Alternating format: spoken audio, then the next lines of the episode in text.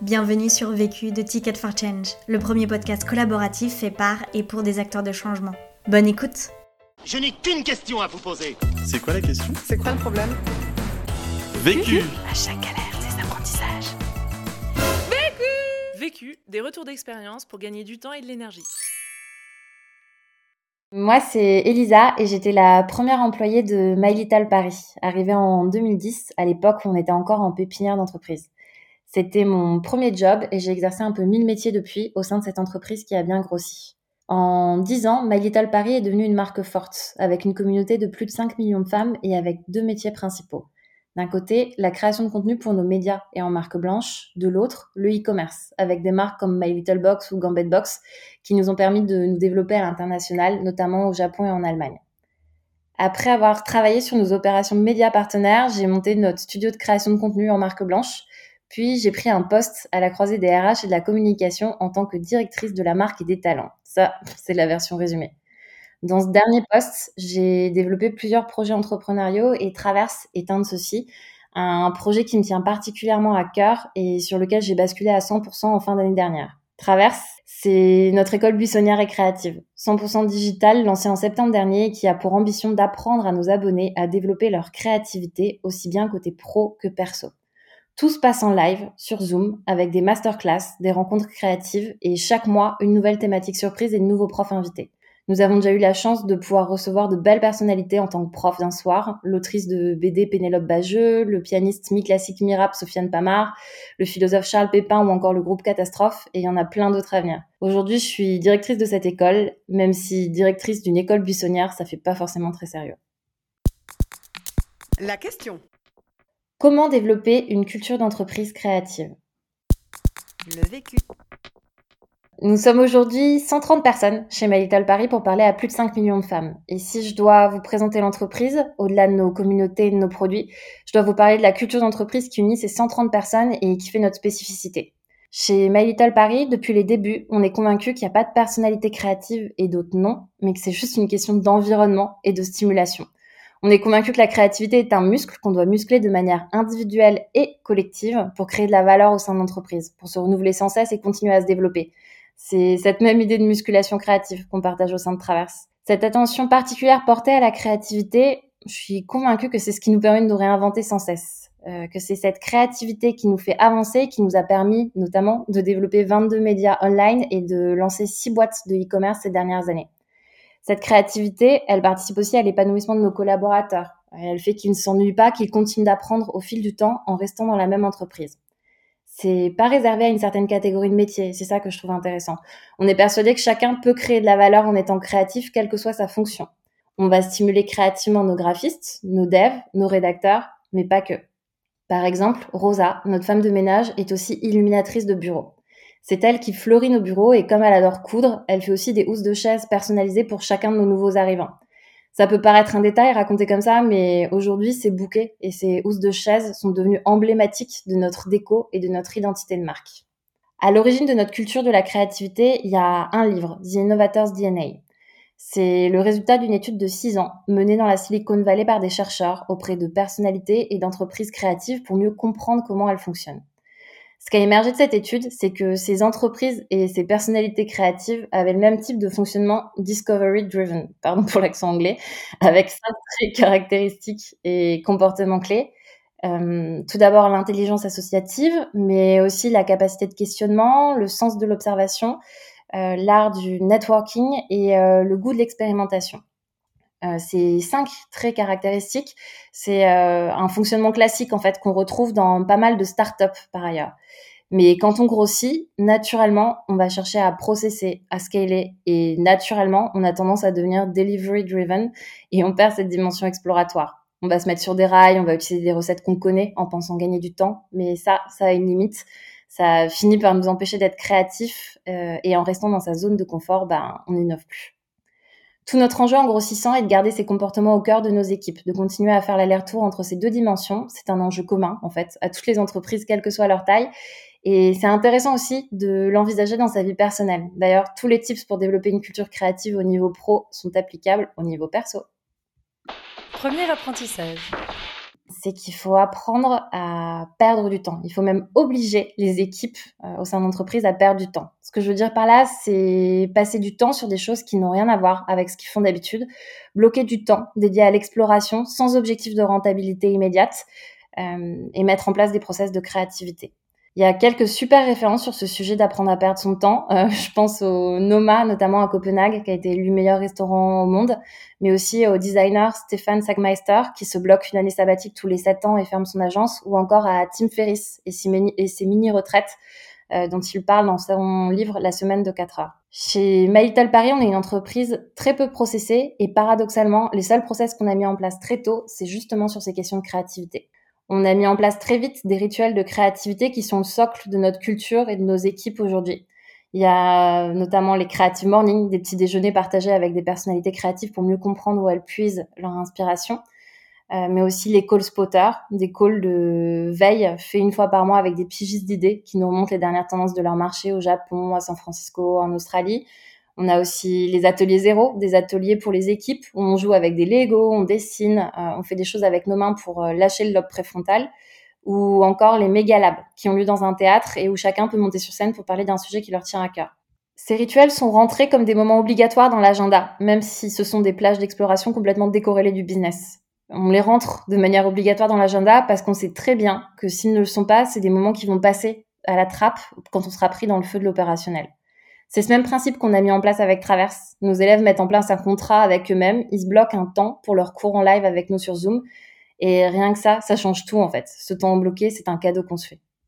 Deuxième apprentissage. Il faut laisser le perso nourrir le pro. C'est pas un hasard en fait si on travaille simultanément créativité pro et perso chez Traverse. On est persuadé que les deux se nourrissent dans un cercle vertueux, euh, que la frontière entre les deux est poreuse et que c'est tant mieux. Chez Maïtal Paris, on a une valeur d'entreprise qui est très importante pour nous, qui s'intitule Fly your Freak Flag.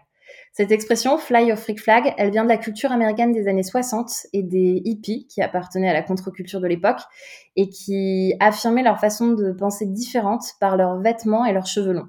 C'était leur freak flag physique. Et pour nous, c'est un moyen de dire à chacun de nos employés de se sentir assez en confiance pour assumer ces différences.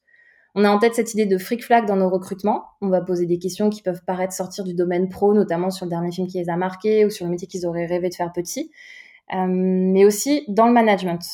Tout l'enjeu, en fait, c'est de valoriser la différence et de faire en sorte que les passions personnelles viennent nourrir le collectif. Mais pour ça, il faut, un, les identifier et deux, leur permettre de rayonner. Pour illustrer cette idée, je peux expliquer un peu plus en détail ce qu'est le Megalab, notre rituel de créativité le plus emblématique normalement euh, organisé une fois tous les deux mois dans un vrai théâtre. Toute l'entreprise est présente et on invite nos collaborateurs à monter sur scène, sur base de volontariat, pour parler d'un sujet qui leur tient à cœur. Il peut s'agir aussi bien de sujets opérationnels que d'une expérimentation business, euh, d'une passion, d'un débrief de livre euh, ou d'une personnalité qu'ils admirent. Il y a six ou sept intervenants différents à chaque fois sur un format de 10 minutes max par speaker. Et on accompagne bien sûr chaque intervenant étape après étape pour lui permettre d'être le plus à l'aise possible dans la prise de parole. Sur nos dernières sessions, par exemple, sont montés sur scène Mathéa, chef de projet expérientiel, qui est venu nous parler du livre du fondateur de Shake Shack, la chaîne de restaurants américaine et du pouvoir magique de l'hospitalité. On a également Adeline qui est venue nous parler de sa passion pour la ponctuation et toutes ses subtilités.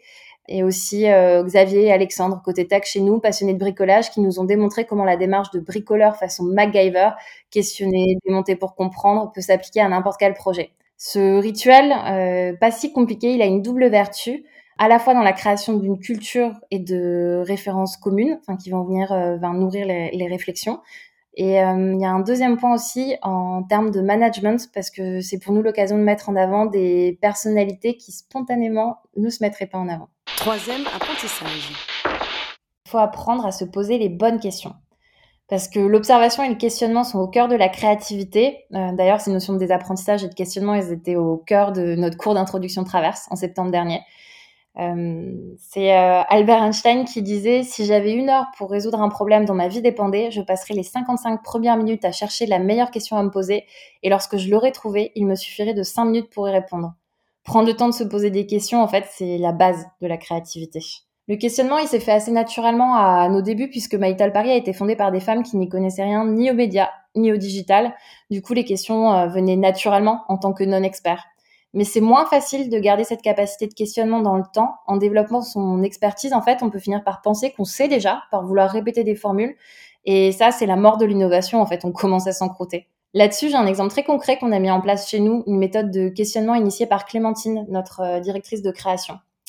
Quand on réfléchit sur le développement d'un projet, là où avant on demandait à chacun de venir avec des pistes de développement, des débuts de réponse, désormais on demande au team de venir avec des questions. Par exemple, récemment, sur le développement de Traverse, on a demandé à chacun de venir avec deux questions. Un, la question à se poser pour faire doubler le projet à horizon de trois mois. Deux, la question à se poser pour euh, faire de Traverse un pilier business de My Paris à trois ans. Rien que ça. Et je vous assure que d'arriver avec des questions sur les réunions, ça change tout à la dynamique des brainstorms et ça permet aussi de mettre le doigt sur des problématiques à côté desquelles on serait complètement passé.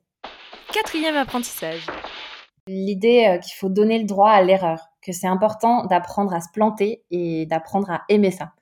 L'erreur, c'était la thématique du mois de novembre dernier chez Traverse et on l'a abordé aussi bien avec un neuroscientifique, Albert Moukébert, qu'avec l'humoriste Camille Chamou ou encore la journaliste et autrice Géraldine Dormois. Un point commun à tous nos profs, mais aussi à nos teams My Little Paris ou à nos élèves traverse, spontanément, personne n'aime se planter. Et pourtant, c'est essentiel d'oser se tromper si on veut avoir une chance d'innover et d'être créatif. Pour ça, il faut oublier les traumas liés à l'école et aux corrections au stylo rouge.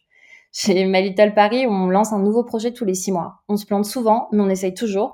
Et ça, c'est possible seulement si on met en place une culture de l'expérimentation où on donne le droit à l'erreur. On ne peut pas demander aux équipes d'être créatives si elles se font taper sur les doigts quand elles se plantent. Du coup, ça demande une éducation à la fois des collaborateurs et des managers. Euh, un exemple très concret chez nous, euh, on a intégré euh, dans nos entretiens d'évaluation annuelle une catégorie vos fails de l'année pour lister les expérimentations. S'il n'y a pas de fail, pas d'erreur, alors c'est peut-être un peu contre-intuitif et je pense que ça se passe pas comme ça dans une autre boîte, mais chez nous, s'il n'y a pas de fail, c'est qu'on n'est pas sorti de sa zone de confort et qu'on n'a pas assez essayé en fait. Euh, c'est vraiment un, un, prisme de lecture qui est hyper euh, important à partager. Et c'est comme ça qu'on a testé et lancé nos 22 médias digitaux, un système d'abonnement à une box surprise mensuelle, une marque de collants recyclés, euh, une autre d'ailleurs de marque de vêtements masculins durables, une appli de méditation, des protections périodiques bio, euh, un outil de mesure d'épanouissement au travail. Enfin, j'en oublie dans la liste. Euh, mais c'est ce qui nous donne euh, cette, cette force de, d'expérimentation et de test, de savoir qu'on peut se planter. Et notre école traverse elle-même, c'est le fruit de plusieurs expérimentations, certaines réussies, certaines plantées autour de cette idée de transmission. Ça faisait depuis 2018 euh, qu'on lançait des projets euh, autour de euh, la transmission de la créativité. On a notamment organisé des summer camps dans nos bureaux et on a aussi lancé une formation de créativité B2B en présentiel qui s'appelait The Spark, mais pour laquelle on n'a pas trouvé le bon business model. En fait, c'est le premier confinement qui nous a permis de sauter le pas et de retravailler, reprendre euh, cette idée euh, de, de, transmission de créativité. Parce que, un, on s'est aperçu qu'une formation en ligne pouvait avoir de la valeur, n'était pas qu'une version dégradée du présentiel. Ça, c'était un préjugé qu'on avait avant le premier confinement et qui a bien volé en éclats à ce moment-là. Euh, et deux, on a senti euh, cette envie de créativité à titre individuel, mais aussi euh, au niveau de nos lectrices. Du coup, ben, on s'est lancé et l'école a pu être ouverte en septembre, nourrie de nos expérimentations précédentes. Cinquième apprentissage. L'importance de provoquer les rencontres. C'est la dernière règle créative euh, pour moi, euh, mais pas la moins importante. La rencontre est clé en matière de créativité, la rencontre d'idées, mais aussi de personnes, d'univers. Et je suis convaincue qu'on gagne toujours à se botter les fesses pour sortir de chez soi et aller rencontrer l'autre. Euh, pour la petite anecdote, c'est d'ailleurs comme ça, moi, que j'ai rejoint Malital Paris. Euh, à l'époque, en 2010, je venais de finir mon école de commerce et j'étais à la recherche de mon premier job. En attendant de le trouver, je faisais des petites missions d'hôtesse sur des conférences. Et c'est à la sortie d'une de ces conférences qu'une jeune femme est venue me voir alors que je travaillais au vestiaire. Elle avait perdu la ceinture de son manteau dans la salle de conf et elle m'a donné sa carte au cas où je la retrouve. Cette jeune femme, c'était Céline Orjubin, une des cofondatrices de Maïtal Paris. Et je n'ai jamais retrouvé la ceinture de son manteau, mais je lui ai écrit en lui disant que j'espérais qu'elle ne m'en tiendrait pas rigueur parce que j'adorais ce projet et que j'aimerais beaucoup travailler avec elle. C'est chose faite et bah, depuis plus de dix ans maintenant. Chez Maïtal Paris, on a l'habitude de dire que chaque rencontre est un entretien qui s'ignore. Parmi nos rituels de créativité, on retrouve vraiment cette idée de la rencontre provoquée. La rencontre avec des artistes, des professionnels de secteur qui n'ont rien à voir avec le nôtre. Cette rencontre, elle vient nourrir la créativité. Encore ce matin, on organisait un Creative Morning pour Traverse avec Apollonia Poilane, des boulangeries Poilane, qui est venue nous parler de son engagement, de son métier. Et même si son quotidien à la boulangerie peut sembler a priori éloigné du mien et de celui de nos élèves, c'était vraiment très riche et plein d'enseignements sur l'entrepreneuriat, sur le management d'équipe, sur l'importance d'utiliser les mots justes pour défendre son engagement, hyper inspirant. Et intéressant aussi de se dire qu'en tant qu'entreprise, on peut aussi provoquer les rencontres en interne pour stimuler la créativité. Chez My Little Paris, on a même un rituel pour ça depuis plusieurs années, les random lunch. À l'origine, ce sont des déjeuners entre collègues, à ceci près qu'on n'invite pas les membres de son équipe, mais des personnes que l'on ne connaît pas très bien. L'initiateur commence par inviter une personne, au hasard de préférence, cette dernière invite une autre personne à son tour, et ainsi de suite, jusqu'à former une table de quatre. L'objectif, échanger et mélanger les expertises et les inspirations et se laisser surprendre par ce qui en découle. Ce rituel, en fait, il est tellement vertueux qu'on l'a adapté pour notre école Traverse. On a proposé à nos élèves de leur organiser des random café Zoom pour les faire se rencontrer entre elles euh, et entre eux. Je dis elles parce qu'on a beaucoup d'élèves féminines sur Traverse, sur le modèle de nos random lunch. Et ça a été un tel succès qu'on l'a intégré dans nos avantages abonnés Insider Traverse. C'est intéressant de voir la valeur que ça crée pour eux. Certaines élèves se sont déjà rencontrées dans la vraie vie. Deux élèves qui ne se connaissaient pas montent euh, un projet de boîte ensemble aujourd'hui. Et idem, en fait, que ce soit random café ou random lunch, ce sont potentiellement des rituels à mettre en place dans vos équipes ou dans vos communautés pour favoriser la créativité. Conseil Pour gagner du temps. N'ayez pas peur d'en perdre, parce qu'au final, les rencontres et les errances vous donneront une longueur d'avance. Conseil Pour gagner de l'énergie. Je sais pas si c'est une déformation professionnelle liée à ces années de recrutement chez My Little Paris, mais je pense que tout repose sur les talents et que toute l'énergie que vous mettez sur le recrutement, sur la constitution de votre équipe, vous sera rendue au centuple. Ne recrutez pas des experts, enfin pas forcément, mais des personnalités curieuses qui ont envie d'apprendre. Cette envie-là, elle fait des étincelles. L'autre question comment faire grandir notre communauté au-delà de ses premiers ambassadeurs, comment recruter aussi bien en B2C qu'en B2B qu'on vient juste de lancer par ailleurs. C'est un peu, je pense, les questions qui vont euh, m'obséder pour euh, les prochains mois parce que j'ai vraiment envie de donner euh, à ce projet l'ampleur qu'il mérite. Ce podcast a été réalisé par Chloé. Chloé est étudiante en cinquième année en communication responsable, RSE et développement durable. Elle suit sa formation en alternance chez Ticket for Change en tant que chargée de sensibilisation et marketing digital. Si tu es arrivé jusqu'ici, c'est qu'a priori tu as aimé ce que tu as écouté. Alors n'hésite pas à t'abonner, à nous laisser un commentaire et une pluie d'étoiles sur Apple Podcast. Et si tu souhaites toi aussi réaliser tes propres podcasts, rendez-vous sur notre site ticketforchange.org où tu trouveras l'accès à notre formation en ligne. À la semaine prochaine. Vu, Vécu. vaincu. Pour plus de vécu, clique vécu.org. Je voulais te dire, euh, tu sais, on, on a tous nos petits problèmes. Vécu.